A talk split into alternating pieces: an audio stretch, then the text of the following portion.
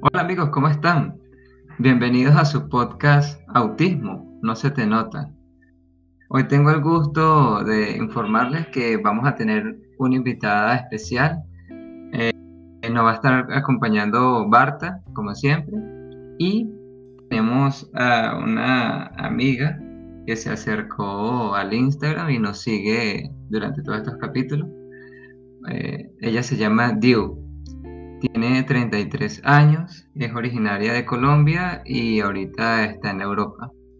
Ella se ha especializado en el área de las ciencias naturales. Bueno, entre sus gustos están las películas y las series.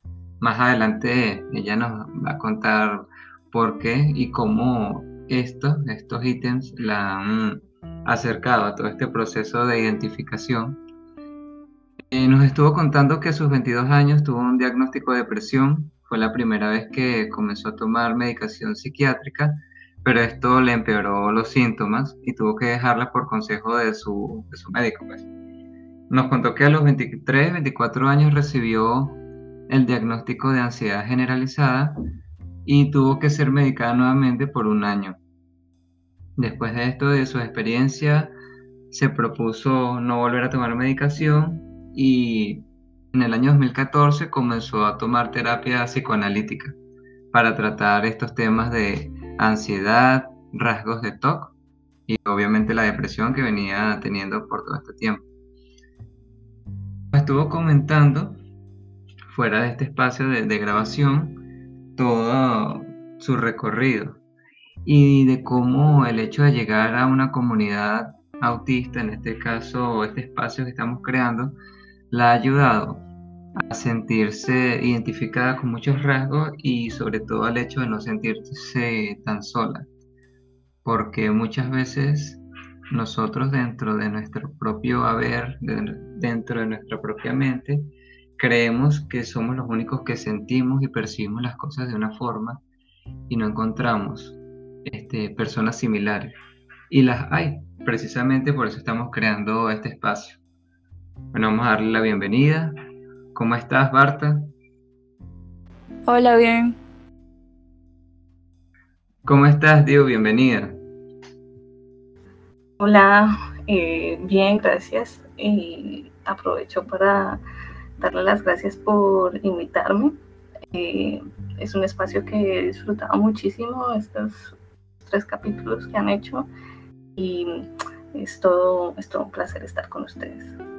Nos alegra muchísimo, créeme que nos alegra muchísimo que seas nuestra primera invitada y sobre todo que te hayas atrevido a acercarte a contar tus experiencias, porque es sabido, o sea, para nadie es falso que contar sus anécdotas, sobre todo de estos temas tan íntimos, no es algo fácil, no es algo sencillo, uno se siente vulnerable pero hay algo cierto que es que cuando uno empieza a ventilar todas estas cosas y identificarse con los demás, eh, hay un proceso como de catarsis y uno se empieza a sentir mucho mejor. Entonces, esa es la intención. Que tanto ustedes como las personas que la están escuchando se sientan cada vez más reconfortadas y menos solas en, lo que es las vivencias diarias. Bueno, hoy vamos a estar hablando sobre el proceso de identificación del diagnóstico, de cómo ustedes chicas, me imagino yo, eh, a medida que, porque tenemos algo en común, ¿no? Que es que los diagnósticos generalmente fueron en la adultez. ¿Cómo fue ese proceso de que ustedes empezaron a percibir rasgos en otras personas que me imagino que ya sabían que estaban dentro del espectro y ustedes empezaron a identificar esas cosas en, consigo mismas. ¿Cómo fue ese proceso? ¿Hubo negación? ¿Hubo tranquilidad? ¿Se sintieron felices al verlo? ¿Cómo, cómo se sintieron allí? Mm, en mi caso ha sido gracias a Barta, de hecho, porque compartiendo con ella, eh, eh, ella me presentó un libro yo lo leí, cosas con las que me sentí como muy, que bueno, yo hago como un checklist y que bueno, esto se ajusta a muchas cosas que pasan o que me pasan y hay otras cosas con las que no. Pero como que con ella he encontrado que hay cosas muy en común y digamos que nos, me puedo reír porque sé que no soy la única.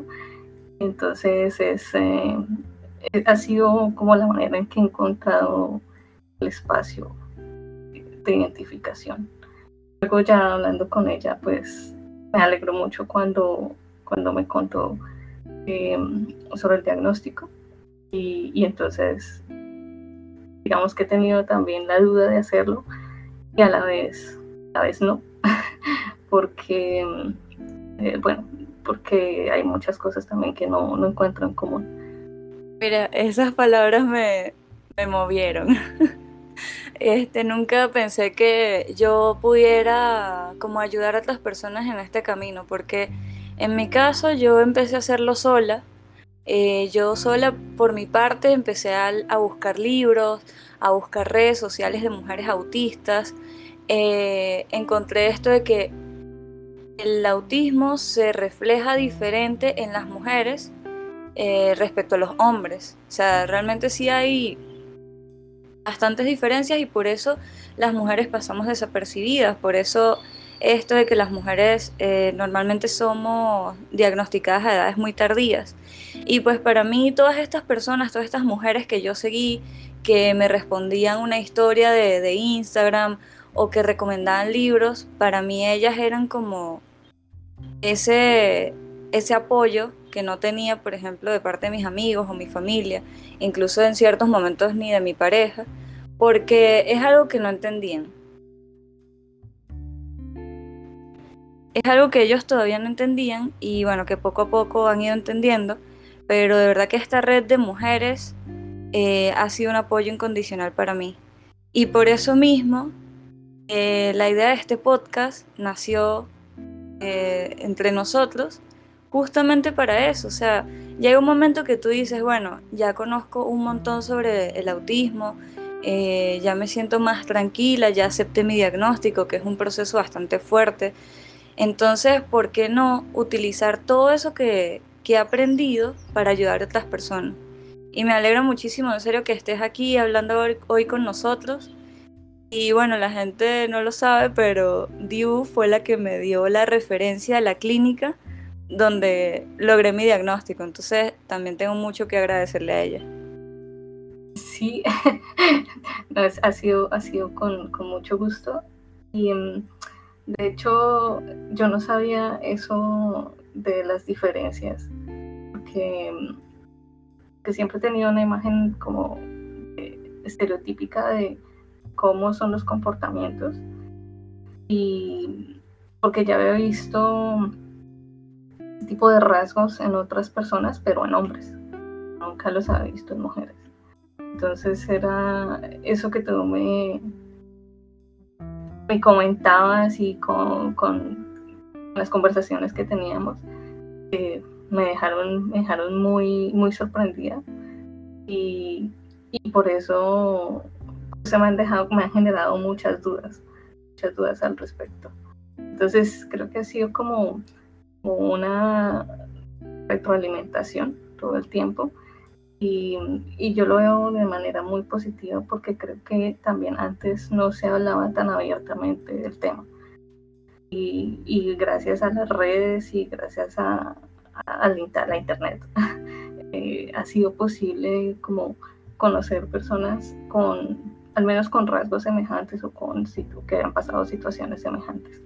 Entonces creo que es lo que tú dices, como, como una red para, apoyarse y para conocer y para salir un poco también de la ignorancia, incluso.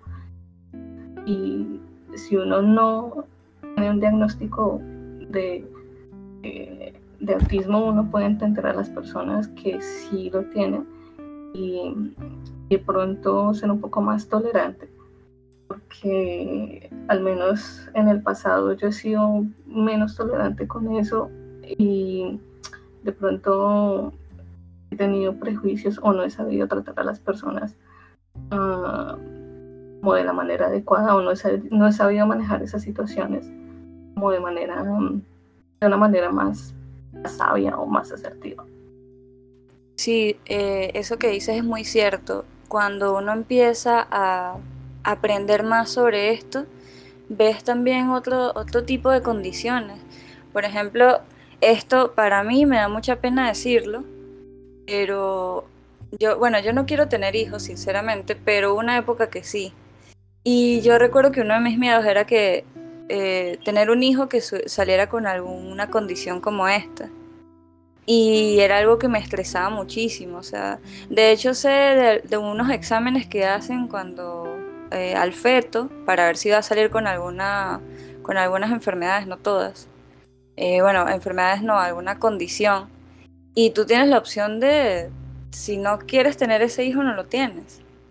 Y fíjate, o sea, era un pensamiento demasiado extremista que ahora mismo me da mucha vergüenza decirlo, pero lo digo como, o sea, lo digo como una forma de, que se vea que realmente uno va cambiando su pensamiento, su forma de tratar a las personas, la empatía hacia las personas. Eh, no solo cuando tú tienes un diagnóstico de autismo en este caso, sino cuando aprendes sobre eso, porque incluso eh, aprender más sobre esto me ha ayudado también incluso a entender más a mi cuñada y a mi sobrina. Entonces, creo que es importante, o sea, creo que es importante que la gente conozca más sobre estas condiciones, porque tenemos gente alrededor que es así, vive así, y es necesario que nosotros eh, estemos educados para saber cómo tratarlos.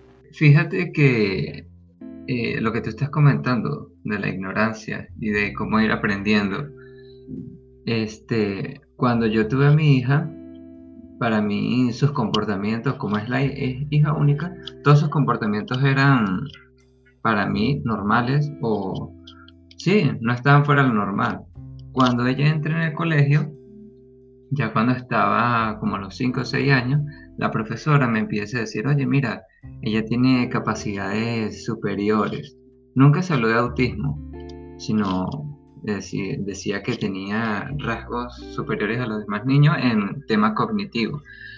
Yo voy, ella me asesora, yo voy, le hago un diagnóstico y resulta que tenía altas capacidades, tenía un coeficiente intelectual superior y de una vez se tejió un montón de expectativas sobre ella a nivel educativo y todo eso. Más allá de, las expectativas que se puedan generar, era cómo manejar, cómo manejarla ella como un ser humano que está creciendo, ¿verdad?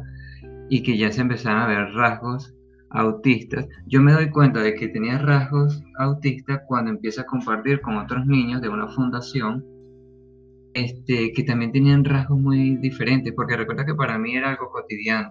Cuando yo veo que ella empieza a actuar diferente, yo digo, conchale, ella tiene rasgos que no son los comunes en comparación con los niños que compartía en su colegio. Y eh, es cuando yo empiezo a indagar y uno empieza a, a estudiar. Le hacemos su diagnóstico, todo esto. Y bueno, sí, efectivamente estaba dentro del espectro. Pero también viene la cuestión de que, bueno, una vez que tengo el diagnóstico, ¿qué pasa? Una vez que se identifica estos rasgos con los otros niños, ¿qué pasa? Entonces yo he tratado de hacer naturalizarlo lo más posible y hacer sentirla a ella de que está bien tenerlo, es normal, darle herramientas para que ella lo pueda manejar, pero simplemente es a través ya del conocimiento buscar la forma de que sea natural para ella y para los demás que están alrededor como lo comenté en estos días, fue una fiesta infantil y estaba hablando con las demás personas y yo le decía, sí, es normal, ella tiene, autismo, pero no es nada del otro mundo, pues puedes compartir. Puede que en algún otro momento, por hipersensibilidad, esté, esté más expuesta o, pueda ser susceptible a otras cosas, pero simplemente ella se puede desenvolver como cualquier otra persona, no, no le va a generar una discapacidad.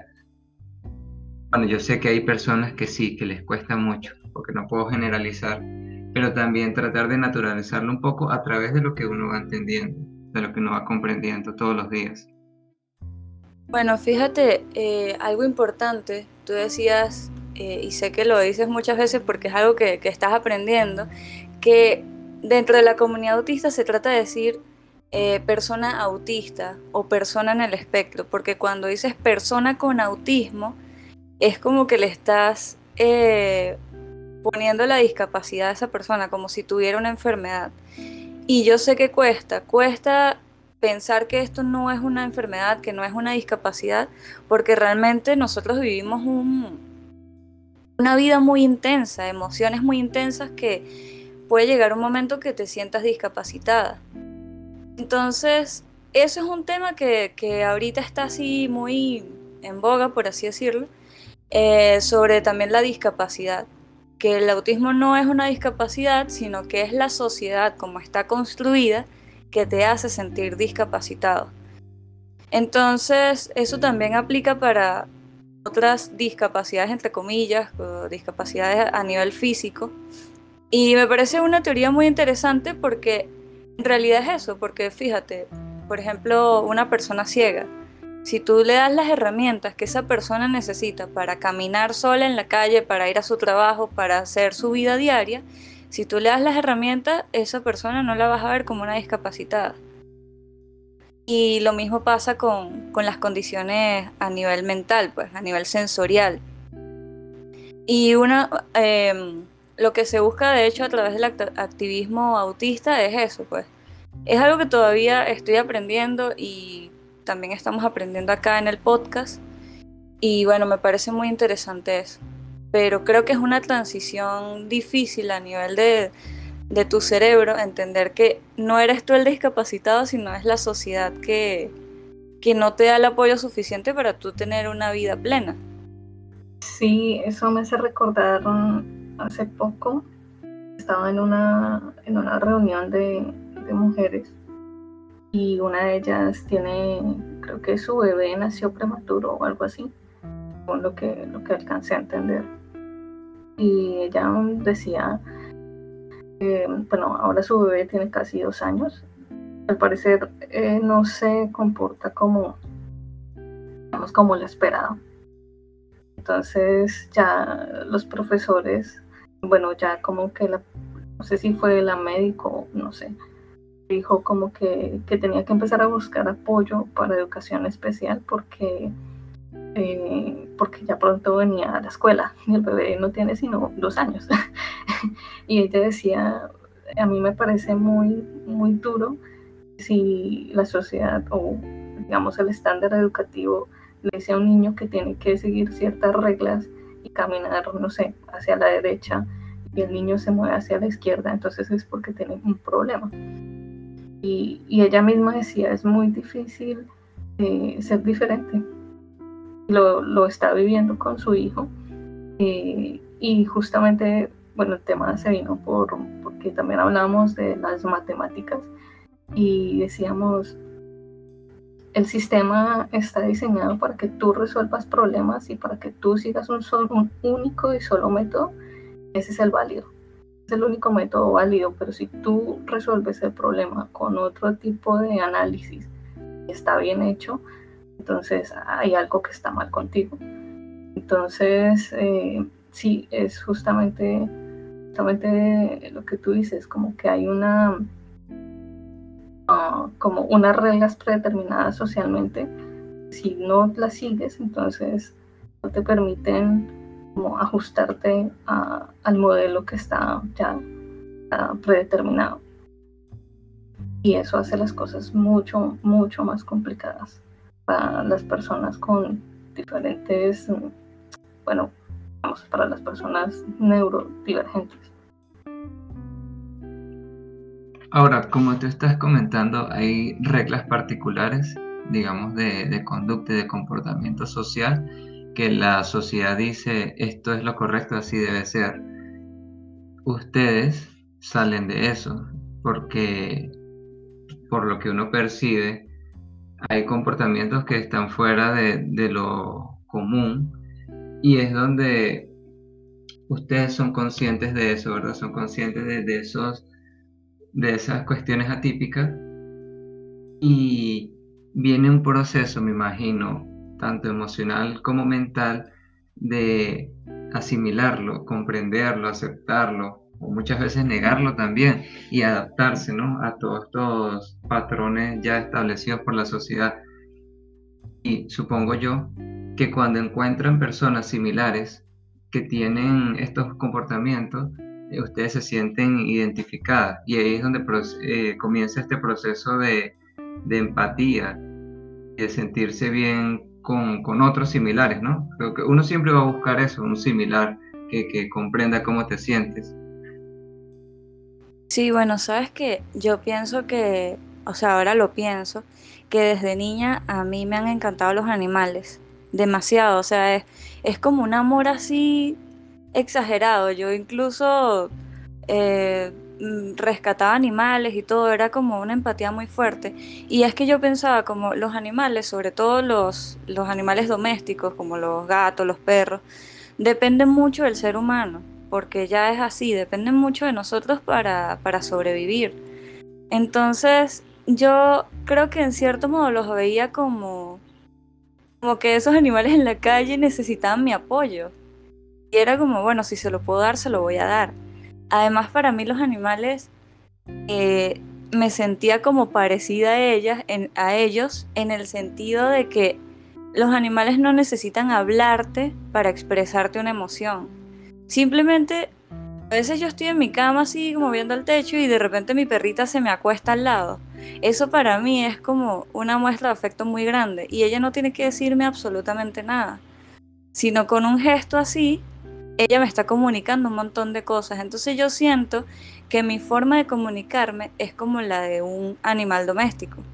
No necesito estar hablando todo el tiempo y eso es algo que la comunidad neurotípica no entiende. O sea, a veces estás en una reunión y si no hablas te preguntan, eh, ¿estás bien? ¿Estás triste? O mucha gente piensa que yo soy la persona más rígida y amargada del mundo. O que o me tienen miedo, no me hablan. Y es como no, o sea, simplemente tengo otras maneras de comunicarme. Entonces, encontrar personas como Diu, como otra amiga que, que es mi mejor amiga ahorita, que también está en el espectro, recibimos nuestro diagnóstico eh, casi al mismo tiempo, pues me he dado cuenta de eso, que habemos mujeres que somos así, que no necesitamos estar sonriendo, hablando, vistiéndonos de una manera para, para comunicarnos, para socializar, sino simplemente lo hacemos de otra, de otra forma. Y es bonito encontrar mujeres que sean muy parecidas a ti porque en cierta forma te validan. Es como, yo soy así, tú también, es algo normal también, ¿por qué no? Fíjate que me has hecho encontrar otro, otro punto de, identificación y es lo que dices de los animales. Eh, que yo tengo la misma situación con mi gata. Y es muy curioso porque el veterinario decía que mi gata y yo teníamos un nivel de comunicación impresionante. Decía, ya estos entienden muy bien. Yo ni siquiera tengo que hablar, mm, obviamente ya tampoco tiene que decir nada, pero como que yo sé cuando ella tiene hambre o cuando está triste o cuando está, no sé, enferma. Creo que a ella le pasa lo mismo. Y, y a mí me, me, sorprende, o sea, me ha sorprendido mm, veces que, que estoy así como muy baja de nota ella llega a mi lado y empieza a hacer pilatunas o hacer algo y me hace reír. Es como, como, haz que tú sabes qué me está pasando. Es muy, es muy, muy chistoso, pero a la vez es como muy reconfortante y, y no hay necesidad de decir nada. Creo que, creo que los animales son un buen, um, una buena manera de, como de terapiarse. Y, y por ejemplo con ella Em, yo no soy una persona que juegue mucho. Yo no juego mucho con, nadie. Digamos, yo no, no, recuerdo, no tengo recuerdos de jugar con otros niños. yo, yo, lo, yo lo pienso porque, porque yo siempre fui como más chiquita que todos los demás. Entonces siempre me pegaban o siempre me caía o no sé, era, era un poco complicado jugar con personas más grandes. Y con mi gata sí he jugado lo que no jugué cuando era pequeña. Jugábamos a las escondidas, jugábamos por todo el apartamento, corríamos. Entonces como que con ella sí he podido explotar esas, esas cosas y, y ha sido eso, como, como una terapia, como una terapia con, con los animales. Creo que son, son un gran apoyo también. Qué bonita tu historia con la gata. Deberías decirnos el nombre para no decirle solamente gata, sino llamarla por su nombre. Este, estaba acordando, me estabas diciendo ahorita que eras chiquita y que te caías mucho. Mm, pasaba con mi hija y, sí lo logré identificar después. No, no sé si pasará con todos, como yo sé que este es un espectro, no todos son iguales, pero muchas personas, este, eh, muchas personas autistas tienen, no voy a decir, bueno, como una especie de dificultad a nivel motriz, o son más precavidos, o se tropiezan con muchas cosas. Es como si este sentido que tiene que ver con, con la orientación o con la percepción sensorial de todo lo que hay alrededor y de inclusive su cuerpo a veces les afectar un poco o no, no, los estímulos no son tan rápidos como las personas neurotípicas. No sé si les ha pasado algo así. Bueno, yo creo que soy de las personas que más bien eh, estoy extremadamente consciente de mi cuerpo y no, no me caía, no me caía. Pero por estar tan consciente de mi cuerpo, bailar es algo que no, no logré nunca así como hacerlo fluido, ¿sabes? Yo hacía los pasos y todo lo demás, pero era como, no sé cómo explicarlo, pero lo hacía muy, muy robótico, por así decirlo, no me fluía, no me fluía. Y de hecho, últimamente, los últimos años, yo me he dado cuenta que es que yo tengo una forma de bailar diferente, o sea, yo muevo mi cuerpo como me gusta a mí. Solo que, por ejemplo, aquí en Latinoamérica esperan que una mujer baile salsa perfectamente, baile merengue, baile no sé qué más, creo que bachata. Eh, aquí en, en, Colombia que bailan también vallenato y hay, ¿cuál es la otra? Bueno, no sé, hay un montón, un montón de bailes que necesitan que seas muy fluida. Y yo lo, yo lo hago, yo lo hago, yo hago los pasos tal cual como debería ser, pero nunca me, me han salido tan fluidos. Lo que sí he notado es que eh, a veces cuando tomo un poco, o sea, alcohol y eso, ahí sí como que me suelto un poco más, pero literal siento que perdí el control de mi cuerpo y se siente muy extraño. De hecho, casi siempre después de haber tomado, esa sensación de descontrol de mi propio cuerpo me, me lleva a ataques de pánico muy fuertes. Entonces para mí el alcohol es eso, es como que me gusta, pero luego las consecuencias son bastante desagradables. Entonces elijo muy bien los momentos en que lo hago. Bueno, en mi caso, no, yo lo único que siempre he tenido es una motricidad gruesa porque eh, incluso yo salí dibujante técnico en un colegio y siempre la motricidad era motricidad gruesa y nunca la pude mejorar y siempre me mandaban ejercicios de cortar yo era una persona que cortaba muchas cosas, porque bueno, jugaba con muñecas y les hacía, jugaba con una muñeca y le hacían miles de vestidos. Y entonces cortaba y, cosía a mano. Y, siempre me decía, el profesor me decía que yo tenía que mejorar la motricidad, pero nunca pude mejorar la motricidad. Tampoco soy buena con el baile y, tampoco, no sé, tampoco he hecho el esfuerzo por, por mejorar mis, mis capacidades de baile pero sí soy consciente que soy un poco torpe con el manejo del espacio. Entonces siempre lo tengo todo muy controlado. Eh, que no se caiga. Por ejemplo, tengo una taza de café, controlo que la taza no esté muy al borde porque tengo la certeza de que la voy a botar. Entonces siempre trato como de organizar.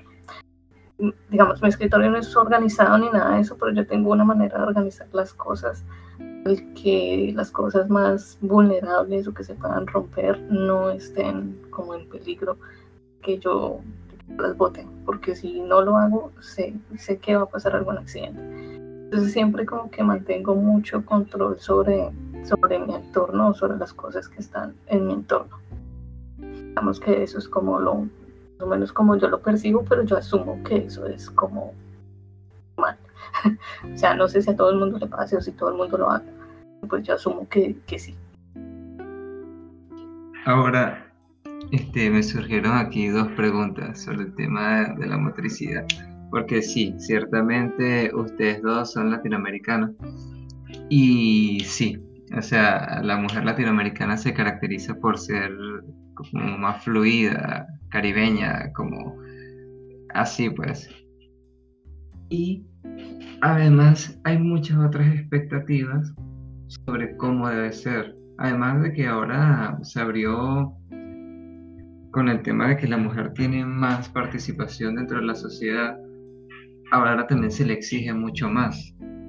Entonces, ¿cómo se han sentido ustedes como mujeres dentro de la sociedad ahora que les exige no solamente ser mujer, sino también ser madre, ser esposa, ser autosuficiente, tener que responder en entornos sociales tanto o más que los hombres, porque hay muchísimos países que yo sé que a las mujeres este, a nivel laboral las tienen, si bien les dan una carga de trabajo inclusive mayor, se espera que den más, inclusive no es solamente por la paga, sino por el reconocimiento de su trabajo, no es tan, no es igual al hombre. Es un tema ya de igualdad de derechos, yo sé, pero ¿cómo se sienten ustedes? ¿Les ha pasado situaciones así donde expectativas por ser mujer les haya afectado? Yo sé que Diu está en Europa y ella también nos puede dar un, panorama de cómo ella ha vivido eso, tanto viviendo acá en Latinoamérica ahorita como está en Colombia. Mm, pues en general, en general yo siento que que ya de por sí el estereotipo está ahí. O sea, eh, vienes de un país caribeño y se supone que por sí ya eres una persona súper extrovertida, súper alegre, súper entradora. Y digamos que dentro de mi familia las personas son así, son súper alegres, bailan, hacen fiestas, no sé, es muy fácil comunicarse con extraños. A mí no. Entonces, eh, a mí ha sido como también yo sí he sentido como que sí hay un estereotipo, pero yo siento que es un estereotipo social muy generalizado y, y digamos que de cierta manera yo me he propuesto no seguirlo. como, como, sé es porque yo quiero llevar la contraria o si es parte de mi personalidad o no sé. Pero yo siempre he pensado como yo no quiero ser así. Porque, que no, igual porque tampoco me, me sale de manera natural. Porque de cierto modo siento como que yo quiero romper eso. Eh, y no sé, sí, es eso, como romper ese estereotipo que existe. Y en cuanto a lo que dices, la presión, yo siento que hay muchísima presión porque además tienes que responder, o sea, tienes que ser bueno en lo que haces. Vale. Entonces, yo conozco muchas mujeres que son muy buenas en lo, en lo que hacen. Y, y además de eso tienes que ser mamá, tienes que ser excelente esposa, tienes que cumplir con un montón de, de cualidades que exige la sociedad. Y eso, eso, para mí también es un poco difícil de, entender y de seguir. Y digamos, eh, lo que creo que yo le decía a Barta, eh, por lo menos en mi caso, yo no encuentro o no aspiro a encontrar una pareja porque normalmente las personas de mi edad o los hombres de mi edad siempre están buscando a alguien quien tener hijos hacer familia y todo eso. Y yo no me siento como, como identificada con, con la familia del esposo, los hijos, eh, no sé, los suegros. yo no me siento identificada con, con, eso, para nada. Entonces, creo que también hace un, como que hay exigencias Eh, tal vez no sé si hacen las cosas más difíciles, pero yo sí las siento un poco difíciles, que además ves a todas las personas que te rodean casados, eh, con hijos, y tú empiezas como a quedarte atrás. Pero tú sabes que no puedes ir ese mismo camino y que eso no es para ti. Entonces, creo que sí hay como, como que la presión se vuelve doble. que encuentras, o yo veo como muchos, muchos obstáculos ahí que hacen las cosas más complicadas. Pero bueno, tal vez puede ser una visión errónea de las cosas, no sé, puede ser algo que, puede ser que yo esté en lo incorrecto, pero desde mi perspectiva es así.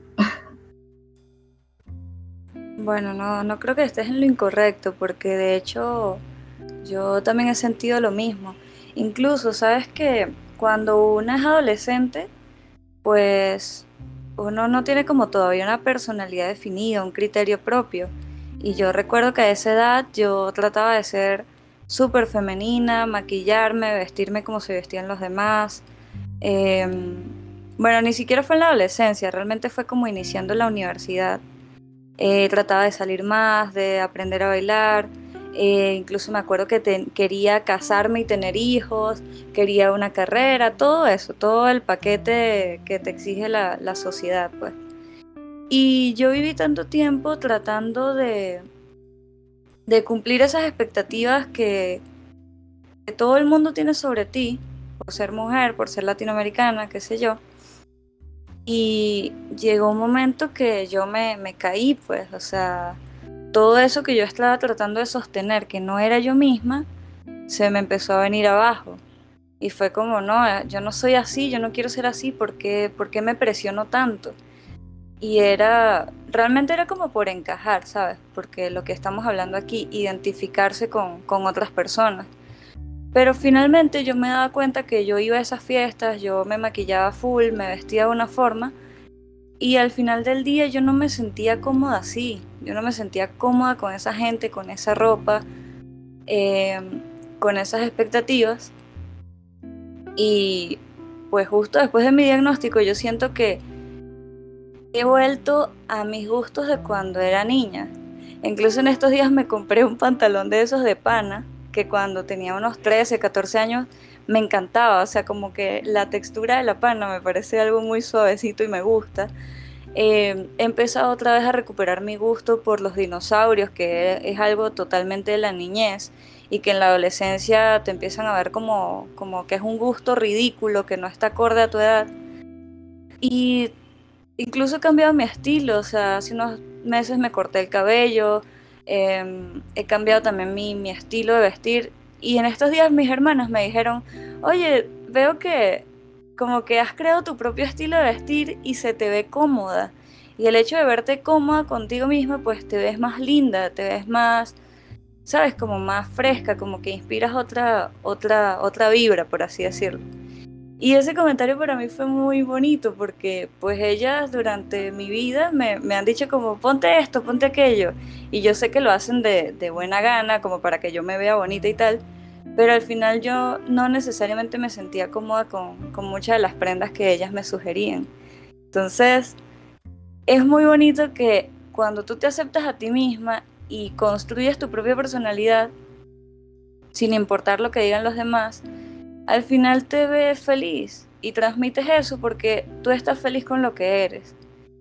Y bueno, realmente es cierto que es un proceso, o sea, eso no lo construyes de la noche a la mañana, eso es un sub y baja, este, tú de repente te sientes bien con lo que estás haciendo, de repente lo dudas, de repente piensas estoy siendo ridícula por vestirme así o por tener un poco de dinosaurios en mi cuarto. Pero no, al final del día, si eso te hace feliz, ¿por qué lo vas a dejar de hacer si no le estás haciendo daño a nadie? Al final estás siguiendo con tu trabajo, que digamos que es como, eh, no sé, una de las cosas que yo creo que puedo continuar. Eh, estás siguiendo con tu vida, tu vida, ya sea tu vida amorosa, o estás em, alimentando tus propios gustos, siguiendo tus intereses profundos, mal llamados obsesiones. Entonces, creo que es algo que uno en algún momento debe hacer. Y si tú dejas de ser lo que tú eres, va a llegar un momento que no vas a poder sostener esa, esa mentira, por así decirlo, porque una misma se da cuenta de que eso no es lo que quiere, pues. Entonces, bueno, eh, lo digo en, términos de, eso, lo que esperan los demás, pero lo que tú realmente quieres. Y cuando tú haces eso, se siente una, o sea, liberas ese peso, porque a veces tú sientes el peso de las personas hacia ti, de esas expectativas, pero también a veces uno, una se pone un peso adicional, porque yo debería ser de esta manera y no de la manera que, que realmente quiero. Entonces creo que es muy liberador este, eso, pues, decidir como yo voy a ser así y esto es lo que me gusta. Y fíjate que me recuerdas algo de, de lo que dices de modo de vestir y, eso. Porque, más bien como de crear un personaje y llegas a un punto en que te das cuenta que, es exactamente eso, un personaje. Entonces hay un punto en el que dices, en el que tal vez ya no conectas a nadie. Y, ese es el momento como que te preguntas qué parte del personaje realmente es tú. Y como, eh, digamos, en cuanto a la ropa, yo entiendo lo que tú dices, porque yo también he tenido épocas así. Y justamente hace unos días me estaba preguntando como realmente cuál es mi gusto, gusto de la ropa. Y yo no sé si a ti te pasa, pero a mí me pasa, por ejemplo, que yo veo un pantalón de mi armario y cuando lo veo inmediatamente sé y me voy a sentir cómoda con él o no. O sea, es como sin, sin ponérmelo, simplemente lo sé. Eh, digamos, no sé, por por el clima o por lo que sea, yo ya puedo percibirlo. Me lo pongo simplemente si me siento incómoda, o sea, si pienso que me voy a sentir incómoda, igual me lo pongo y me lo tengo que quitar, no puedo utilizarlo. Porque, no sé, me pica la piel, me fastidia, me siento que no quepo ahí. Y, y ha sido muy chistoso porque en la universidad eh, yo utilizaba, y yo no lo sabía, eso fue porque alguien me lo dijo después, utilizaba el mismo suéter todos los días. Yo no sabía, o sea, era una, un acto inconsciente y la razón era que me gustaba. Era un suéter muy suavecito, entonces me gustaba, me parecía súper cómodo. Y donde yo estudiaba era muy frío, entonces, mm, bueno, hasta que un día me dice una persona, uy, al fin cambiaste de suéter. y yo, ah, ¿cómo? y después, em, cuando, estaba, cuando estaba estudiando eh, fuera de Colombia, eh, yo compré varios pantalones que me quedaban sueltos. Y digamos, en Colombia yo me vería como una ñera completa, o sea, me vería súper mal, vestida súper mal a mí me encantaba porque el pantalón me quedaba un poquito grande y, también el suéter era ancho y pues no me importaba porque pues, no sé, yo no iba en plan levante de nadie, o sea, no iba en plan conquista de nadie. Eh, pero era súper rico trabajar así porque casi que me sentía en pijama y yo decía, si yo pudiera ir a trabajar en pijama, me iría a trabajar en pijama. Y con las cosas del confinamiento y eso, entonces solamente me la paso en sudaderas. Eh, es demasiado cómodo. Sí, sí es. sí, entonces siempre eh, como que me, me he estado otra vez haciendo la, la pregunta como si hay muchas cosas femeninas que yo tengo de guardarropa y las uso porque tengo que cumplir con cierto estándar de, no sé, si tengo que ir a una entrevista o algo así, pero realmente cuál es ropa que a mí realmente me gusta. Y he descubierto que existe ropa unisex. o sea, ahora hay muchos almacenes que tienen ropa unisex y digo, eso me gusta. No lo puedo usar porque, bueno, hay mucha ropa que es muy, muy informal. Eh, pero, pero ha sido como, a mí eso me gusta y yo utilizaba eso antes y yo creo que ese, ese es un estilo que me iría muy bien. Con el que yo veo, o sea, ya con el hecho de verlo, me siento cómoda. Me da mucha risa lo del suéter porque a mí me pasó exactamente lo mismo en la universidad. Eh, yo tenía, tenía un suéter verde que me encantaba porque me gustan mucho esos hoodies que tienen el gorrito y tienen cierre así en el medio. De modo que te lo puedas quitar y poner cuando quieras. O sea, los suéteres así cerrados no, no me gustan mucho. Y me encantaba el color, me encantaba el suéter. En esa época yo tenía el cabello verde y me vestía... No sé por qué me empecé a vestir de verde, porque era mi color favorito, ahora que me acuerdo. Y un día fui a sacar copias y el chico de, de la fotocopistería me dijo, eh, ya, te, ya no te falta nada para parecer un duende. Y yo como, me quedé pensando así y me sentí súper mal porque obviamente los demás se rieron. Y luego lo pensé, claro, es que estoy demasiado eh, hiper enfocada en el color verde y todo lo que tengo es verde, absolutamente todo, o sea. Y bueno, ahí uno se da cuenta como, bueno, hay que hacer un equilibrio. Si quieres hacer el equilibrio, porque si te quieres seguir vestiendo toda de verde, pues es tu, es tu gusto, pues. Y bueno, nada, ese suéter verde yo lo amaba porque era muy, muy cómodo, me quedaba perfecto, o sea, el tamaño, todo era perfecto.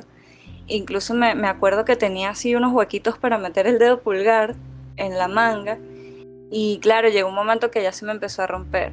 Y hasta el día de hoy creo que ese suéter lo tienen mis hermanas allá en Venezuela. Y a veces lo usan porque es muy cómodo, que si para dormir, qué sé yo. Y cuando he viajado a Venezuela y veo el suéter es como lo quiero, todavía lo quiero. Pero bueno, aquí donde estoy en Colombia hace calor, entonces como no, no me voy a traer un poco de cosas que, no voy a usar. Pero sí, o sea, de verdad que eso de del estilo, llega un momento que tú dices, no, es que a mí me gusta vestirme como hombre, me gusta vestirme más masculina. Pero en realidad no es eso, o sea, en realidad tú te puedes seguir identificando como mujer y vestirte de una manera más neutra, qué sé yo, y eso también es válido, o sea, no tienen por qué las personas juzgarte por tu forma de vestir. Y bueno, la forma de vestir, el estilo, es algo que socialmente es un estándar que, que yo siento que no debería tener tanta importancia. Entonces, bueno, nada, poco a poco uno irá creando, creando su estilo. Y yo estoy de acuerdo con eso. De hecho, yo uso, la mayoría de mi ropa es negra para mí es muy difícil mezclar colores. es muy extraño que yo mezcle más de tres colores. Si mezclo tres colores ya me siento un poco rara. Y, siempre ha sido así. Siempre ha sido así con el, con el color negro. Siempre, pues, es por el tipo de música también que, que escucho, pero, pero digamos que con el negro me siento bien. Y hago variaciones con, no sé, con negro con azul, no, negro con verde, no, tampoco. negro con rojo, negro con morado, negro con azul, no sé, un azul medio decente. Eh, pero normalmente siempre utilizo cosas negras. He intentado salirme de, como de, esos, de esos colores. Y por ejemplo, no sé, con rosado bien fuerte y no, nunca me he sentido bien con esos colores. O con, no sé, con ropa mucho más, más viva, de colores más vivos. Y, no, o sea, no me siento súper extraña, me siento como un mosco en leche, no, y todo el día me la paso así, sintiéndome mal. Eh, entonces, en cuanto a los colores, sí, siempre mantengo como la misma, la misma gama del negro que imagínate todo lo que acaban de hablar ustedes sobre las expectativas de la mujer y de cómo al final lo más importante es sentirse cómodas consigo misma, ¿no? Más allá de, todas las exigencias sociales que hayan, siempre lo más importante es tener seguridad y sentirse bien. Porque al fin y al cabo, es su vida y uno tiene durante el transcurso del tiempo que estemos aquí hacer lo mejor posible por estar lo más cómodo, vivir y estar más tranquilo posible. Por si hay demasiadas presiones sociales, económicas, culturales, de todo tipo, y tener que lidiar con todos esos demonios de nuestra cabeza ya por sí es un factor más fuerte. Y entonces agregarle además todas estas exigencias sociales de cómo debe actuar una mujer, ¿no?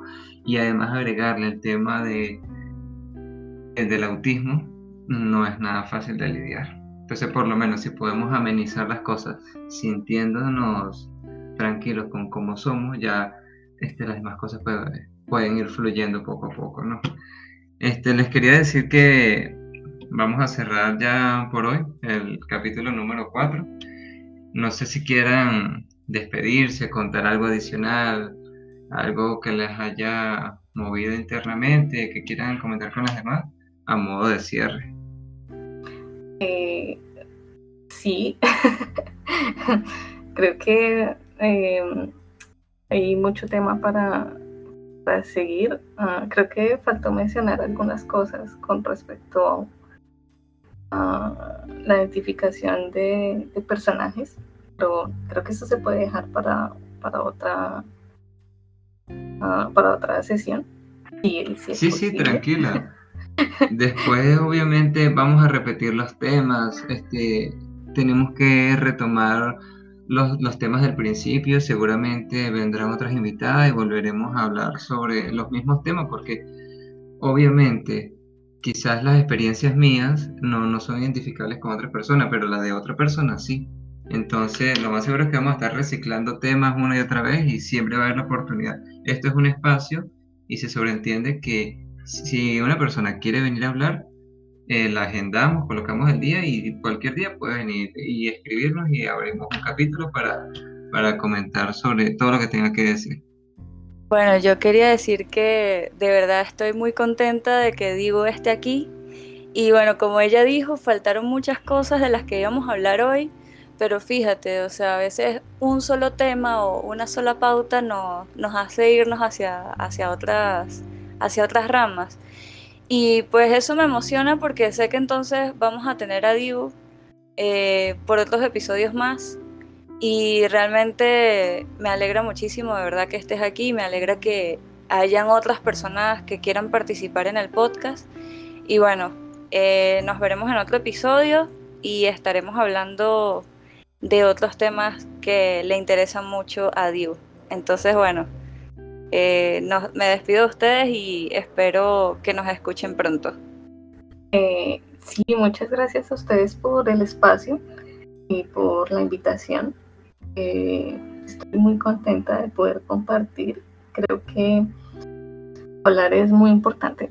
Y como ustedes dicen, es como una manera también de, liberar. Y, y, nada, espero seguir escuchándolos y espero seguir colaborando de alguna manera, y siguiéndolos en redes también, que de ese modo puedo seguir aprendiendo y puedo, seguir educándome sobre, sobre este tema que pues, me parece súper interesante también. Y nada, muchas gracias también a las personas que, que nos escuchan. Bueno, muchísimas gracias a ustedes por estar aquí, por compartir sus historias. Sabemos que no es nada fácil, pero poquito a poco vamos a ir construyendo y mejorando este espacio. La invitación es para todas las otras chicas que quieran participar, quieran hablar, pueden comunicarse con las muchachas por las redes sociales, ellas siempre están pendientes de todo lo que escriben, en las historias que publican, cada comentario que hagan, ellas de verdad están receptivas y atentas a todo lo que se habla. Este, el 18 de junio se celebra no sé si decir que se celebra o se rememora, no, sé. El Día del Orgullo Autista, si no me equivoco, Barta. Sí. Entonces vamos a estar publicando unas historias especiales para que ustedes participen.